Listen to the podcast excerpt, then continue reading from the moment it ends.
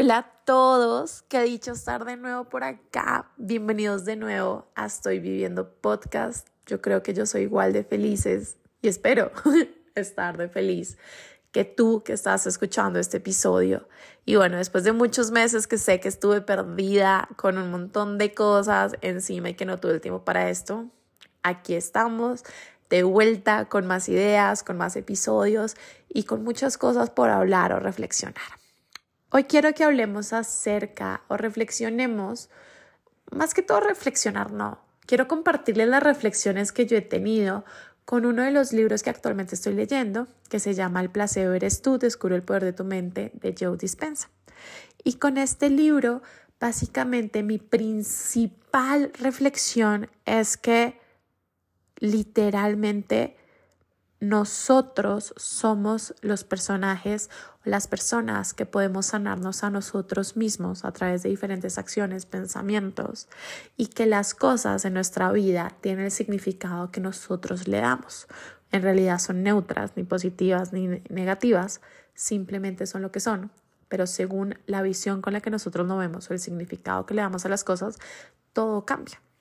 Entonces, leyendo este libro, pues explican de dónde viene la palabra placebo, qué significa el efecto placebo en medicina, que básicamente lo que dice es que a través de la acción de tomarte algo o de hacer algún procedimiento o seguir algún tratamiento, tú tienes una mejoría, pero que no está ligada a los componentes activos de la medicina, sino que está ligada es al ejercicio de hacer todo este tratamiento. Se usa normalmente en grupos de control en medicina o para satisfacer el paciente. Y anteriormente en medicina, cuando el efecto placebo tenía mucho impacto, significaba que la medicina no tenía impacto. Sin embargo, esto ha cambiado mucho, por lo que, porque lo que se han dado cuenta es que la medicina obviamente tiene un impacto, pero que el cuerpo humano, cuando está en conjunto en trabajo su cuerpo, su corporalidad, más su mente, puede llegar a generar sinapsis y a generar ciertos procesos cerebrales, que es lo que generan que luego pues se produzcan estos resultados. Entonces, en un estudio en Harvard, lo que descubren es que cuando así tú sepas que tú estás tomando un efecto placebo, que no es la medicina real o no es el componente activo, pero tú haces la corporalidad de tomarte esta pastilla todas las mañanas o de tomarte esta pastilla cuando algo sucede, literalmente tu cuerpo tiene mejorías y esto fue un 50% en el estudio que se dieron cuenta que mejoró rotundamente, lo que mostró que es un componente mutuo, ¿no? Y pues leyendo sobre todo este efecto, Joe Dispensa, pues obviamente así se llama su libro y se basa mucho en esta idea de tú eres tu propio placebo, tú eres tu propio placebo. Es decir, que tú eres quien puede modificar todo esto para sanarte a ti mismo, si estamos hablando desde una parte médica, pero también sanarte desde una parte espiritual, o puedes ser tú el que le cambie el significado a las cosas de tu vida. Y esto me llevó a mi primera conclusión, que ya se las compartí, que es las cosas en realidad son neutras y tienen el significado que nosotros les damos. Ayer estaba hablando con una amiga y me decía, güey, al final del día yo decía que él era el amor de mi vida, pero pues a mí nadie me escribió que él fuera el amor de mi vida, las cartas no dijeron que él fuera el amor de mi vida, no estaba en mi carta astral, no. Yo decidí que él era el amor de mi vida y cuando no funcionó, cuando se me derrumbaron las cosas, pues se me derrumbó el mundo a mí, porque esta era mi decisión donde yo tenía firmemente en mi cabeza esto. Pero realmente puedes tener muchos amores de tu vida, ¿no? Y pues lo hemos visto en la sociedad con personas que se casan con el amor de su vida, por alguna razón no funciona, y luego encuentran otro amor de su vida, ¿no? Y pues esto me lleva a la conclusión de que nosotros le ponemos esta connotación. La persona simplemente era. Nosotros decidimos pensar que era el amor de nuestra vida o decidimos muchas veces idealizar a esta persona o decidimos muchas veces hacia lo contrario, ¿no? Verle todos sus defectos y es según la lupa con la que lo miremos. Entonces, me lleva a pensar muchas veces cómo vimos nuestras amistades, relaciones, el trabajo, pensando que es lo peor o lo mejor que nos puede pasar. Pero simplemente es como nosotros lo vemos.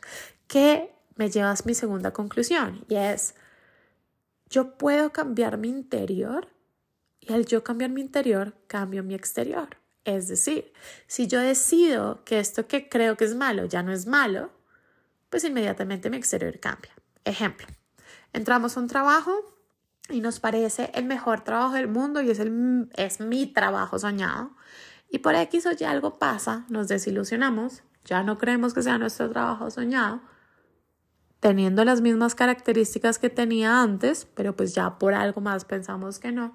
Y como pensamos que no, empezamos a sentirnos tristes, frustrados, ahogados, que no crecemos y que por ende tengo que cambiar mi de trabajo porque ya no es mi trabajo soñado y me defraudó. Cuando el trabajo siempre fue el mismo trabajo, siempre fue la misma empresa, siempre fueron los mismos ideales. Fui yo el que le puse una connotación en un inicio de mi trabajo soñado o yo el que después se la quité y empieza pues otro, otro proceso cerebral de esta como diferencia entre, güey, ¿qué está pasando, no? Entonces, esto cuando pasa negativo, pero cuando pasa en positivo es cuántas veces conocemos a alguien que decimos que no nos cae bien y después termina siendo nuestros mejores amigos, ¿no? Cuando nosotros cambiamos nuestro interior, podemos cambiar nuestro exterior. Es decir, que si yo cambio la forma en cómo veo situación A, B o C, puedo cambiar la situación como la vivo, ¿no? Luego, básicamente, otra de las reflexiones que me generaron muchas cosas y muchas preguntas y al contrario, muchas soluciones fue el tema de no somos únicamente mente o cuerpo, o no somos únicamente cuerpo o mente. Somos los dos, somos un todo. Si yo solo pienso positivo, no tengo el mismo efecto que si yo solamente hago algo. Y que si yo solo hago algo pero no pienso positivo, pues no hay ese efecto. Tiene que ser un conjunto de cómo actúo, cómo lo pienso, cómo lo siento. Y cuando esta coherencia, que de hecho Joe Dispensa también habla mucho sobre eso en otro libro, cuando hay una coherencia entre pensamiento, sentimiento y acción, es que las cosas cambian. Entonces, no sé, ¿cuántas veces nos ha pasado que estamos súper tristes y no hacemos nada para mejorarlo? Y porque no nos sentimos bien pensando en que estamos felices y no puedo llegarme a esa mentalidad.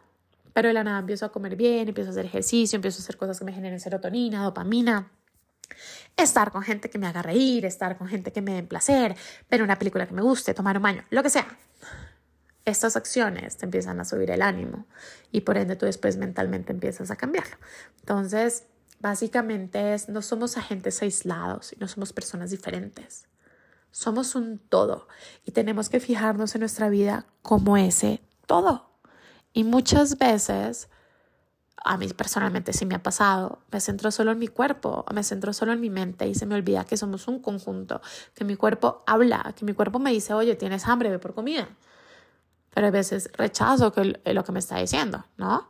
O hay veces solo me quedo en lo que me dice mi mente sobre tengo que comer a tales horas.